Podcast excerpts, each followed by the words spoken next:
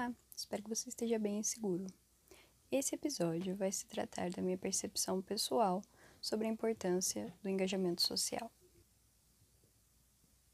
Eu fui criada pela minha mãe e pela minha avó, que são pessoas muito fortes e que sempre tiveram que dar muito de si pelos outros.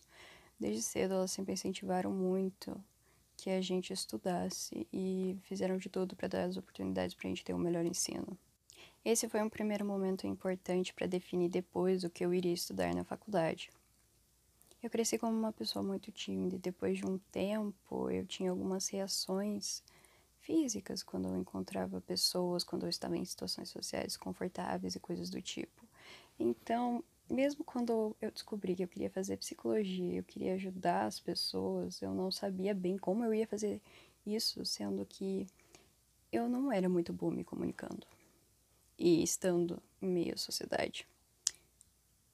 Então, mesmo melhorando muito ao longo do tempo, eu tive que ter uma trajetória muito específica para conseguir chegar no ponto que eu cheguei. Eu digo isso porque, mesmo que eu tivesse uma concepção muito crítica em relação à realidade, principalmente das pessoas em vulnerabilidade social, e eu sabia que eu precisava crescer bastante ainda para conseguir apoiar alguém e ter condição emocional de lidar com as coisas, não só com o que as pessoas estariam me contando, como com essa pressão e essa dificuldade constante na minha vida de ter contato com outras pessoas e de ser eu mesma por consequência. Então foi preciso muita coragem para não desistir desse caminho. Foi só depois de um tempo em análise que eu consegui realmente começar a desenvolver bem esse meu lado social.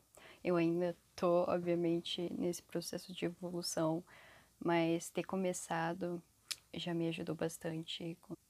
Na verdade, uma coisa que contribuiu na minha evolução foi ter conseguido essa oportunidade de trabalhar no Espro e na prática na Liquigás, né? Porque eu tive contato com várias pessoas diferentes e eu consegui ir desconstruindo esses receios que eu tinha em relação às outras pessoas e comecei a perceber essa necessidade de ser mais ativa no meu cotidiano. Tendo isso em mente, eu consegui desenvolver nos últimos meses uma forte ligação com a área social da psicologia.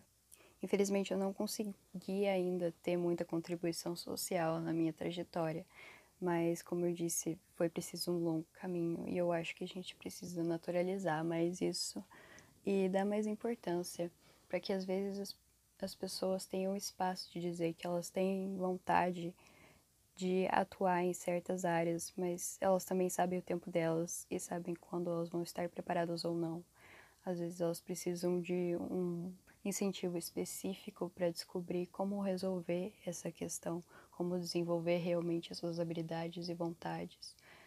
Então, o meu engajamento profissional vai muito nesse sentido, em fazer com que as pessoas consigam dar voz aos medos delas e consigam escutar outras vozes delas também que sejam empoderadoras e que consigam fazer com que elas alcancem as coisas que desejam.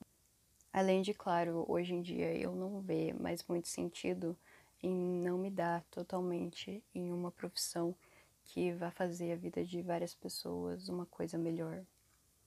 Eu acho que eu mesma já não faço muito sentido enquanto um indivíduo que quer trabalhar para consumir e para ter uma vida confortável e dar isso para minha família também, sendo que tem gente em situações muito incômodas com as quais eu não consigo mais ficar em silêncio e não só isso.